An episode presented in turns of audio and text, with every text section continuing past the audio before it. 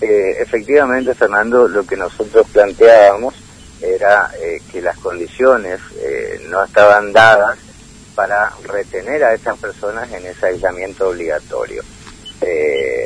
indudablemente había varios, o sea, por lo menos, por lo pronto dos presentaciones mm. diferentes, algunos con argumentos diferentes y fundamentadas en forma distintas, ¿no? Entonces, bueno, pero lo, principal y fundamental era que la, el lugar no estaba en condiciones de habitación en cuanto a la higiene también y en cuanto a la sanidad. No estaban dadas las condiciones y creo que es lo que percibió el juez para dictaminar como dictaminó. Mm. Ahora, este, imagino también, doctor Lee, que me leía los argumentos, por eso le decía más temprano, y la verdad que hay algunas frases que son contundentes, pues yo lo voy a compartir con los oyentes. Eh, pero me da la sensación de que si el doctor Garbajal también define la situación legal por la que están retenidos, que no hay más, más argumentos que la situación de pandemia, esto hay que decirlo, también podría haber generado una catarata de presentación en todo el país respecto de estas cuarentenas obligatorias, digamos, ¿no? Me parece que ahí primó un poco el sentido común también del doctor Carvajal, ¿no? Mm, sí, yo creo que eh, primó acá el sentido común. Pero ojo, eh, Fernando, nosotros no estamos de acuerdo, eh, en desacuerdo mm con eh, las medidas que toma el gobierno, ¿no? O sea que me parece que el aislamiento no, no es una cosa eh, descabellada y creo que eh, tiene un fin eh, realmente de, salubridad. Ahora bien, si yo voy a, tomar todas las precauciones para evitar el contagio, no era la manera adecuada la que se hizo, porque imagínate vos, vienen personas de distintos puntos del país donde eh, hay eh, centros urbanos que son más propensos o que por lo menos se, se constataron más contagios de coronavirus y lo meto a todos juntos. Hoy por hoy, y tal como dice el, fallo del doctor Carabajal, se prohíben las reuniones donde haya mayor cantidad de personas aglutinadas. Y es lo que ellos hicieron.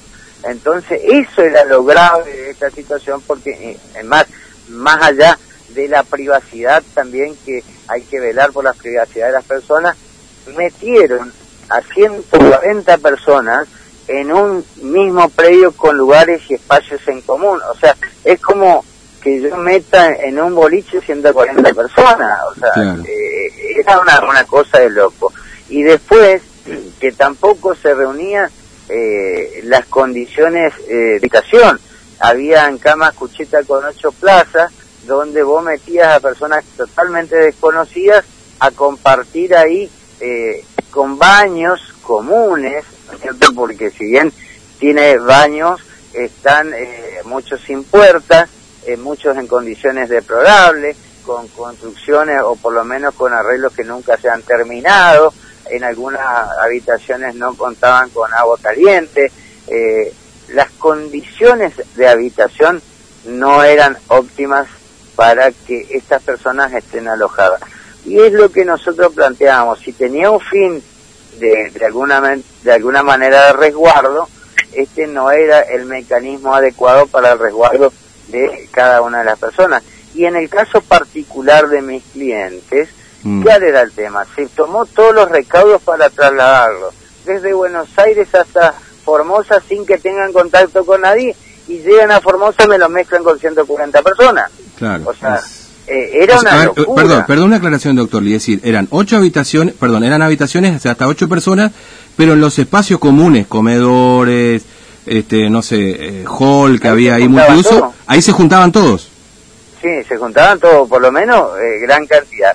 Y otra de las cosas que también llamaron... Claro, ya era una decisión personal en todo caso, no juntarse o, tratar de mantener esa distancia en todo caso, pero el espacio era común, o sea, el que quería estaba ahí. que si vos tenés una mesa para comer en forma común, ¿cómo hace para no sentarte a la mesa? Claro, por eso digo, no, más vale, por eso digo. Eh, eh, pero aparte de eso, no se tuvo, yo creo que eh, la, de alguna manera los funcionarios de seguridad no están en condiciones como para eh, hacer de, hoteleros, ¿me entiendes? O mm. sea, eh, aparte, o, ¿por qué? Porque fíjese, una de las cuestiones que le llamamos la atención o que, o que pudimos verificar y que inclusive el ministro de Gobierno eh, se enojó porque mezclaron a personas en distintas fechas de ingreso. O sea, si vos venías realizando la cuarentena desde el día 21 y yo te pongo una persona el día 24, esa persona eh, me corta la cuarentena de los 14 días a mí porque mm. me mezcla y comienza como que debería comenzar de nuevo si tenemos un sentido lógico, ¿no es cierto? Mm. Ahora, porque esa eh, persona puede venir infectada y todos los tres días o cuatro días que yo venía realizando eh, se fueron al tacho. Y sí, ahora el ministro se enoja por eso, se enteró recién ahí que mezclaron la gente porque hacía 24 horas estuvo en el mismo lugar. Eh, en, lo que se persiguió, aparentemente se enteró ahí, ¿no es cierto? Lo que percibimos nosotros. Y no tengo por qué dudar de que el enojo ese no era un, verdaderamente un enojo ante la decisión del director de, la escuela de cadetes de, mezclar las personas. Mm. Eh, le dio 48 horas para resolver esta situación el juez, ¿no es cierto? Exacto, eh, o sea, ¿qué exige el juez? Habitaciones individuales o, digamos, eh, de pareja, pero que estén, o dobles, pero que estén las familias conjuntas. En el caso hipotético que alguno decida compartir con otro, no, no, tiene que estar expresada la voluntad por parte de las personas para que convivan en una misma habitación. Mm. Ahora, eh, en parte de la audiencia, por lo menos lo que se lee en los argumentos, cuando se le pregunta al ministro por qué tomó esta decisión, habló de una decisión política. Y cuando se le pregunta al doctor Romero Bruno, que es el, del área de epidemiología justamente del Ministerio de Desarrollo Humano, eh, eh, ¿justificó esta situación de mezclar a toda la gente de alguna manera o, hubo una explicación de, por qué se mezcló toda la gente?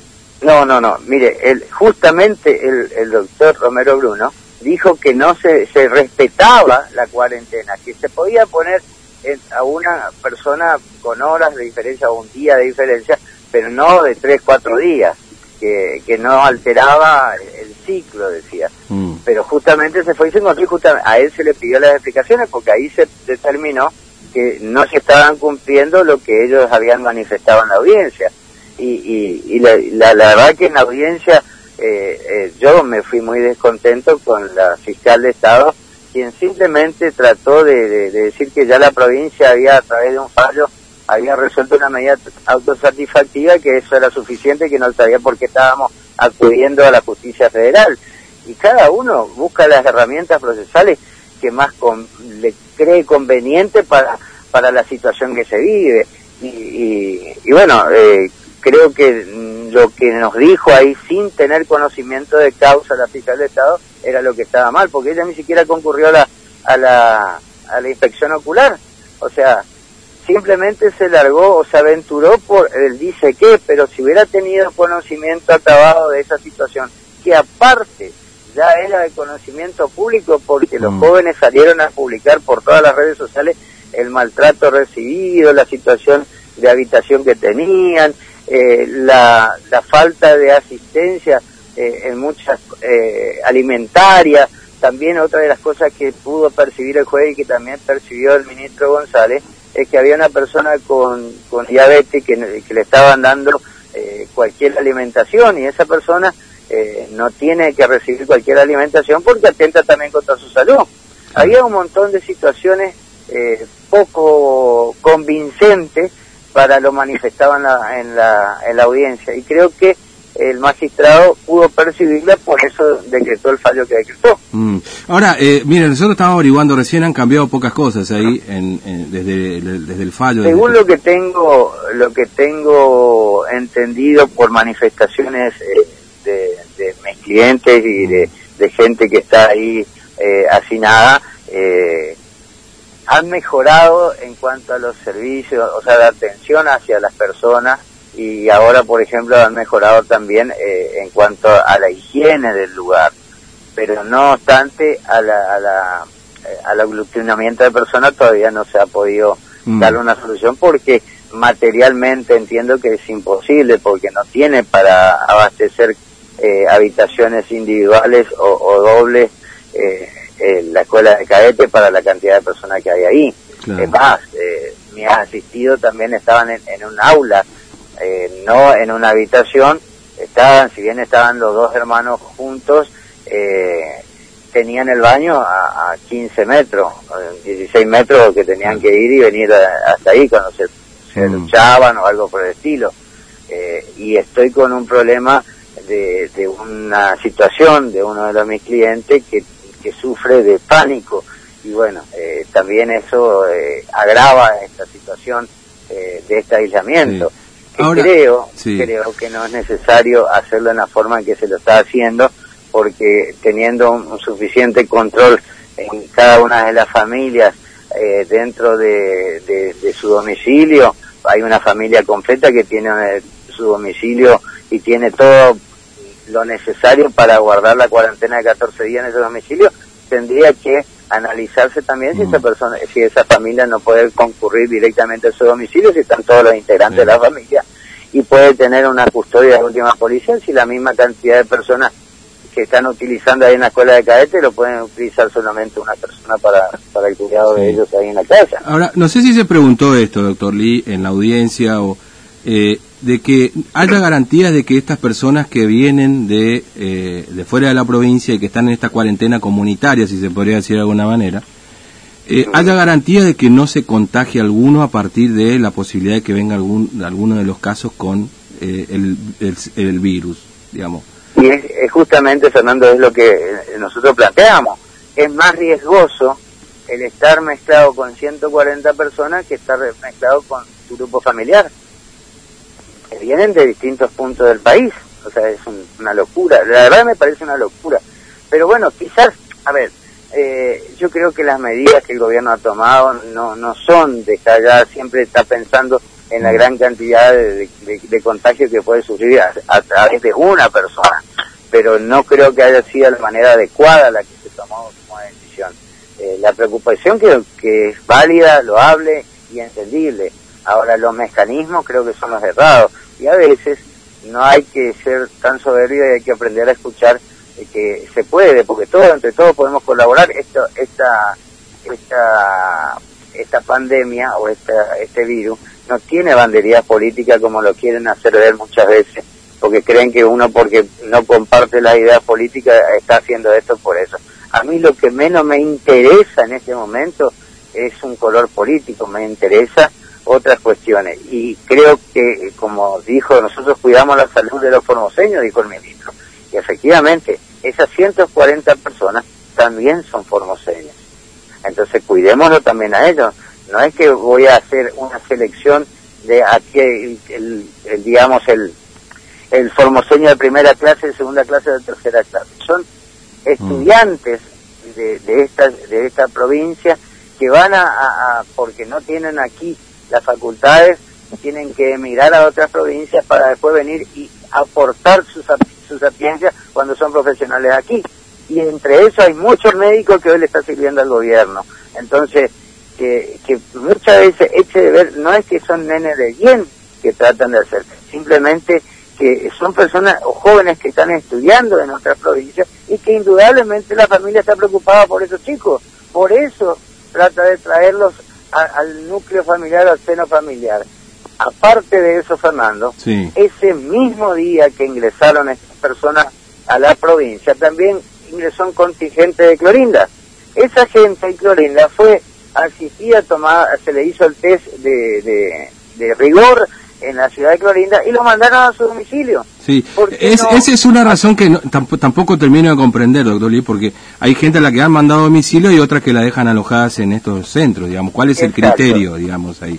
Porque uno sí y otro no. Acá también hubo, acá, acá en, este, en la escuela de cadetes, también hubo personas que mandaron a su domicilio y a otras no. Entonces, eso también era necesario que le explique, porque imagínense esa gente que la, que la tienen ahí aislada, mm. donde el régimen no es un régimen de atención cordial, sino un régimen carcelario pareciera, porque es más, a mí me han transmitido audios que creo que son de conocimiento público del director de la escuela, donde los amenazaba con armarle causas judiciales, eh, secuestrarle los vehículos, un montón de cosas porque la gente no quería dormir en el piso o dormir sin sábana en un colchón que quién sabe lo usó.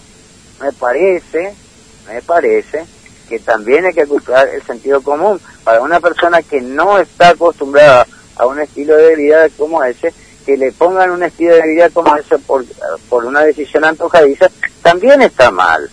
Busquemos y tratemos de buscar soluciones a los problemas y no de, de creernos omnipotentes que todo lo que decimos es verdad.